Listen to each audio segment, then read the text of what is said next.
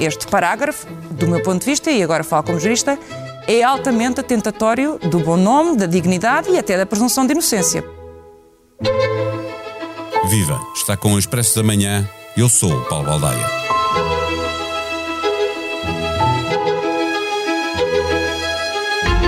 Sempre que a justiça bate à porta da política, o bordão à política o que é da política e à justiça o que é da justiça rapidamente é esquecido e repete-se o debate sobre a intencionalidade de determinada investigação, o tempo e o modo como as coisas acontecem, a culpa que o Ministério Público pretende ver atribuída e a inocência que possa ser decretada por um juiz.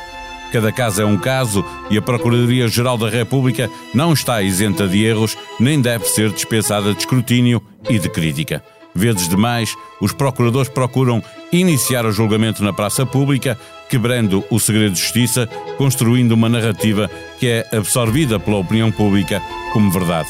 Desta vez, o problema começou com um comunicado que serviu de pretexto para o Primeiro-Ministro apresentar a demissão, defendendo que a dignidade do cargo não permitia continuar em funções, estando sob suspeita. O colunista do Expresso, Miguel Sousa Tavares, num comentário feito na TVI, pediu mesmo a demissão da Procuradora-Geral. Não supervisiona os inquéritos dos procuradores, eh, não tem uma palavra a dizer, fez aquele comunicado politicamente assassino em relação ao Primeiro-Ministro, é diretamente responsável pela crise política em que mergulhou o país, é diretamente responsável por ter derrubado um governo eleito por uma maioria de portugueses e, portanto, neste momento eu só espero que ela faça aquilo que a dignidade do cargo exige, que é apresentar a sua demissão. A demissão da Procuradora-Geral da República é a consequência mais grave que se podia tirar da má atuação do Ministério Público no processo influencer, mas seria sobretudo assumir de responsabilidade pelos erros de Lucília Gago. Para olhar para esta crise, onde a política e a justiça se deitam no divã, reconhecendo erros e procurando forma de os corrigir, conversamos neste episódio com o jornalista da SIC e especialista em justiça, Luís Garriapa. O Expresso da Manhã tem o patrocínio do BPI, eleito o melhor banco ESG em Portugal pela Euromoney nos Euromoney Awards for Excellence 2023. Este prémio é da exclusiva responsabilidade da entidade que o atribuiu. Banco BPI SA registado junto do Banco de Portugal sob o número 10. Viva Luís Guerreiapa. Muito documentário político feito a respeito do processo influencer aponta o dia da Procuradoria-Geral da República, pelo já célebre eh, último parágrafo do comunicado de 7 de novembro. Eh, foi imprudente, não cuidou de perceber as consequências políticas eh, dessa, informa dessa informação? Foi imprudente, sim, sem dúvida nenhuma. Aquele comunicado, uh, quanto a mim, não está bem estruturado, ou seja, não é lógico que uma, uma referência a um primeiro-ministro venha uh, quase como nota de rodapé de um comunicado que fala de um processo.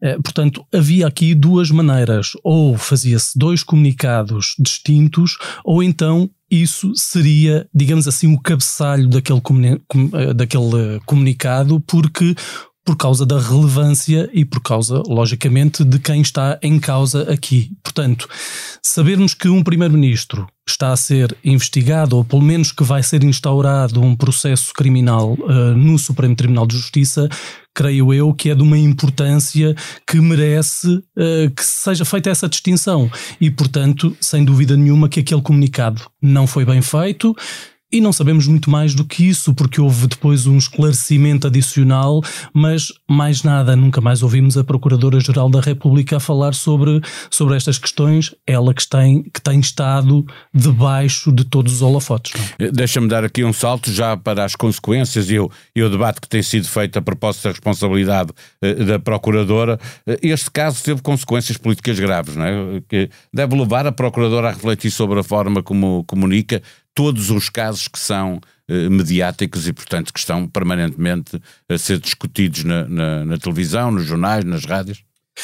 Esta procuradora sempre teve um problema de comunicação. Todos nós sabemos. Uh, digamos que nos últimos anos, nas últimas décadas, tem havido diferentes formas de, uh, de da pessoa que assume aquele cargo. Uh, Lembramos, por exemplo, de Sotomora, que ainda aqui há uns dias falava aqui precisamente nesta sala sobre a forma como uh, não estava preparado para gerir a comunicação e, portanto, cometeu diversos erros ao falar, por exemplo, no processo Casa Pia, atabalhoadamente à saída da Procuradoria-Geral da República quando lhe apontavam um microfone à boca. Depois, Fernando Pinto Monteiro, que também teve uma outra, uh, uma outra uh, atuação relativamente à comunicação, mas que também era muito criticado mesmo dentro do, uh, do Ministério Público pela, pela forma como geria os processos mediáticos e, e, por isso, e depois veio Joana Marques Vidal, que de uma forma mais, digo eu, mais refletida, tinha muito cuidado nas palavras, mas que não fugia a ser interpelada em momentos cruciais e temos Lucília Gago. Não, não conhecemos uh, uh, entrevistas de Lucília Gago, não, não, conhecemos o seu pensamento. Uh, há vários discursos que ela põe na, na sua página do, do, Ministério Público, mas são tudo comunicados, ou é comunicação interna, digamos e, assim. E não era bom uniformizar a forma como a Procuradoria se deveria relacionar com os jornalistas e com a opinião pública, eh, fosse quem fosse uh, o líder da, da Procuradoria? Sim, e, e, quer dizer, uh, nós não podemos obrigar uma pessoa que é Procurador-Geral da República a saber lidar com a comunicação social, mas tem que haver alguém que o faça dentro da Procuradoria-Geral da República. Tem que haver uma pessoa com essas características, um magistrado do Ministério Público com essas características. E nunca isso nunca foi, uh, foi feito. É lógico que a comunicação de processos que estão em segredo de justiça é sempre muito complicada, claro, não é? Portanto, é, é sempre, cuidado, há, não há pode ser uma barreira. Uh, não pode ser a própria Procuradoria a quebrar o segredo de justiça, não é? Obviamente. Eh, olhando para aquilo que aconteceu, a demissão da Procuradora-Geral Lucília Gá, que foi pedida por várias pessoas, neste episódio ouvimos Miguel Sousa Tavares a fazê-lo, iria agravar a crise, transformar esta crise política numa crise de regime? Iria com certeza, porque essa demissão seria feita pelo Presidente da República, mas uh, sob proposta do Governo. Portanto, seria o Governo e, e o Primeiro-Ministro que está demissionário, que está a ser alvo de um processo que dizia esta Procuradora-Geral da República não serve e atuou mal neste caso. Portanto, isso não cabe na cabeça de ninguém, pelo menos para mim não, não, não faz sentido. E nenhum. a própria demitir-se faz sentido? Perante aquilo que está em, em causa? Não sei, porque nós ainda não sabemos muito bem o que é que está aqui em causa, não é? Sabemos que há um processo que está a ser investigado, sabemos que houve buscas e detenções, sabemos que houve uma proposta do Ministério Público para uma prisão preventiva que não foi aceite por um juiz de instrução e sabemos que há um processo a correr autonomamente no Supremo Tribunal de Justiça mas não sabemos muito mais do que isso e, portanto, o que nós sabemos certamente é que isto ainda tem muita margem para seguir e muito caminho para fazer. E, portanto, se, eh, não sei, não, não, não sei até que ponto é que eh, a Procuradora-Geral da República pode assumir aqui erros Uh, da investigação. Tenham essa gravidade. Mesmo, mesmo isso, deixa-me perguntar-te, Luís, se o facto do Ministério Público uh, uh, não, não ver correspondidas as suas pretensões, porque pedia prisão preventiva e o juiz de instrução determinou que não, que, que os os arguídos deveriam seguir em liberdade. Isso faz com que uh, uh, se ponha em causa o Ministério Público? Não é uma coisa que acontece com muita frequência?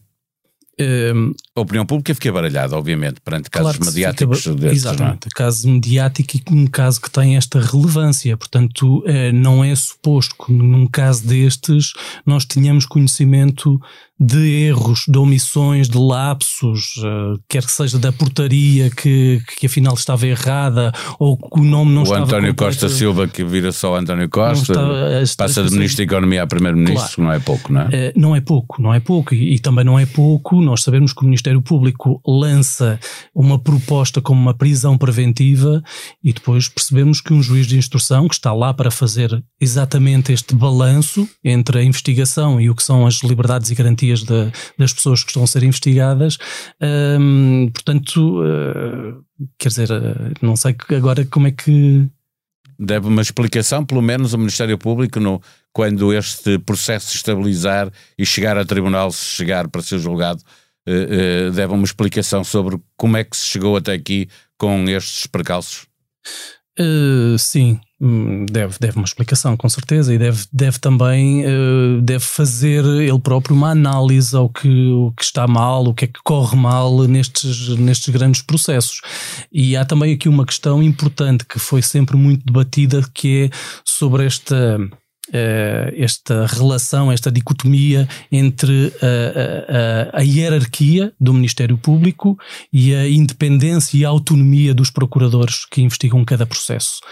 Isto Isso não impede que a Procuradoria fiscalize aquilo que está a ser feito e eh, a procuradora e, e, determine que se faça que vá para um caminho ou outro. Todo, é? Eu recordo, até, até, trouxe aqui, por exemplo, uma diretiva da, desta Procuradora-Geral da República em 2020, precisamente uh, em relação a, a, este exercício dos poderes hierárquicos da direção, dos superiores hierárquicos, e de como é que poderia, deveria ser feita a comunicação hierárquica em processos que tenham repercussão pública, a excepcional complexidade e gravidade dos crimes, das suas consequências, da particular uh, sensibilidade que revistam em razão da relevância dos interesses envolvidos, da qualidade dos sujeitos e intervenientes processuais, pessoas particularmente expostas, em todos estes casos, há uma diretiva da Procuradora-Geral da República a dizer que o superior hierárquico tem que tomar conhecimento. Ou seja, isso não foi observado ou foi e o superior hierárquico assume a responsabilidade? Eu creio que aqui foi, terá que ter sido observado, porque, porque isto é um processo que corre no TCIAP,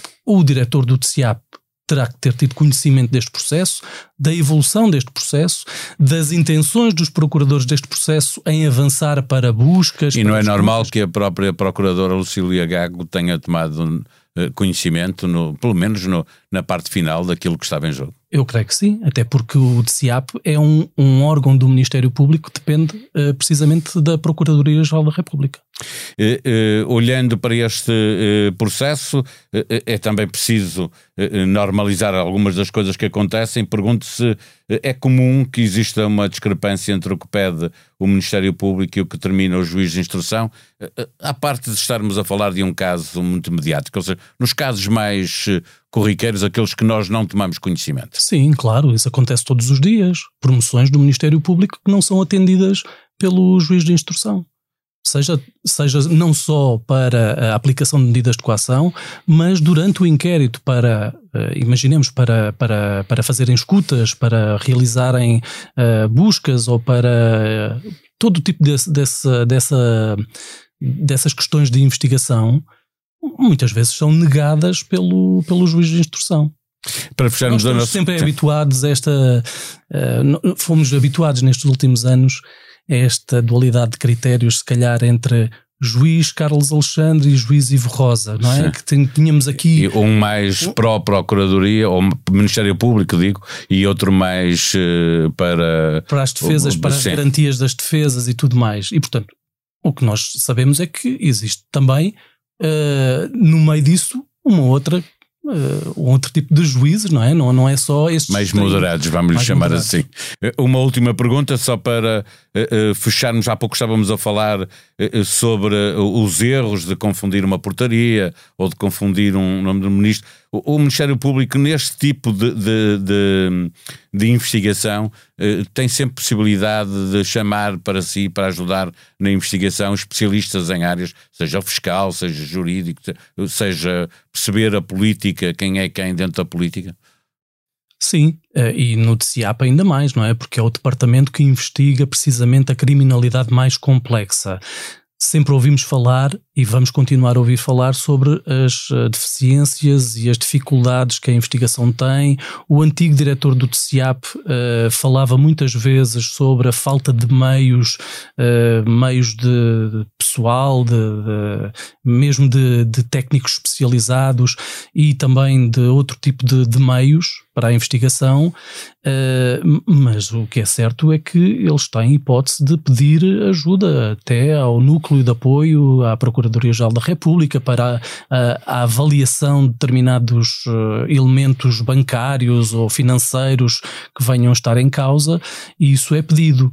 Um, e também há aqui uma questão que é importante, uh, é a que as direções de, destes departamentos de investigação e ação penal podem pôr à frente de cada processo, ao contrário, por exemplo, da magistratura judicial, em que há um juiz natural que é que é escolhido por sorteio, não é? Aqui são os, uh, os diretores dos DIAPs ou do TCIAP que escolhe determinada pessoa que acha mais competente para determinado processo. Portanto, uh, nós temos que acreditar que essa escolha está a ser feita de forma uh, conveniente ou então, se não está a ser feita de forma conveniente, é preciso mudar alguma coisa.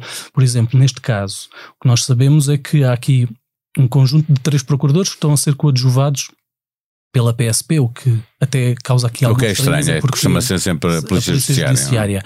Uh, mas temos aqui dois procuradores que, está, que têm uh, experiência nesta parte da económica económica ou financeira, crime económico ou financeiro, e temos um, um coordenador que era especialista uh, ou ainda é especialista em crime violento, mas que foi escolhido para esta para, para, para encabeçar. Fazer parte desta equipa e liderá-la. E liderá-la.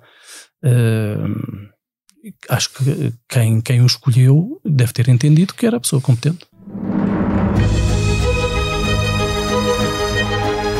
Há uma dissonância entre a forma como o Ocidente e a opinião pública global olham para o mundo. A retórica do bipolarismo está obsoleta e nesta nova realidade a Europa tem de se adaptar e alargar alianças. Um estudo do grupo de reflexão Conselho Europeu de Relações Exteriores revela ainda que 4 em cada 10 pessoas fora da Europa acreditam que a União Europeia vai colapsar nos próximos 20 anos. A opinião é partilhada por um terço dos europeus, embora metade discorde.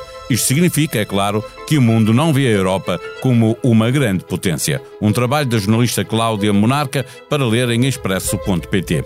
Sempre gostou de fazer rir os outros e hoje é a inclinação para o humor que lhe paga as contas. Nesta conversa com Bernardo Ferrão, Ricardo Araújo Pereira recorda a infância, fala sobre a família e não esquece o lamaçal político em que vivemos. Ouça o podcast Geração 70. A sonoplastia deste episódio foi de João Martins. Tenham um bom dia, nós vamos voltar amanhã. Até lá.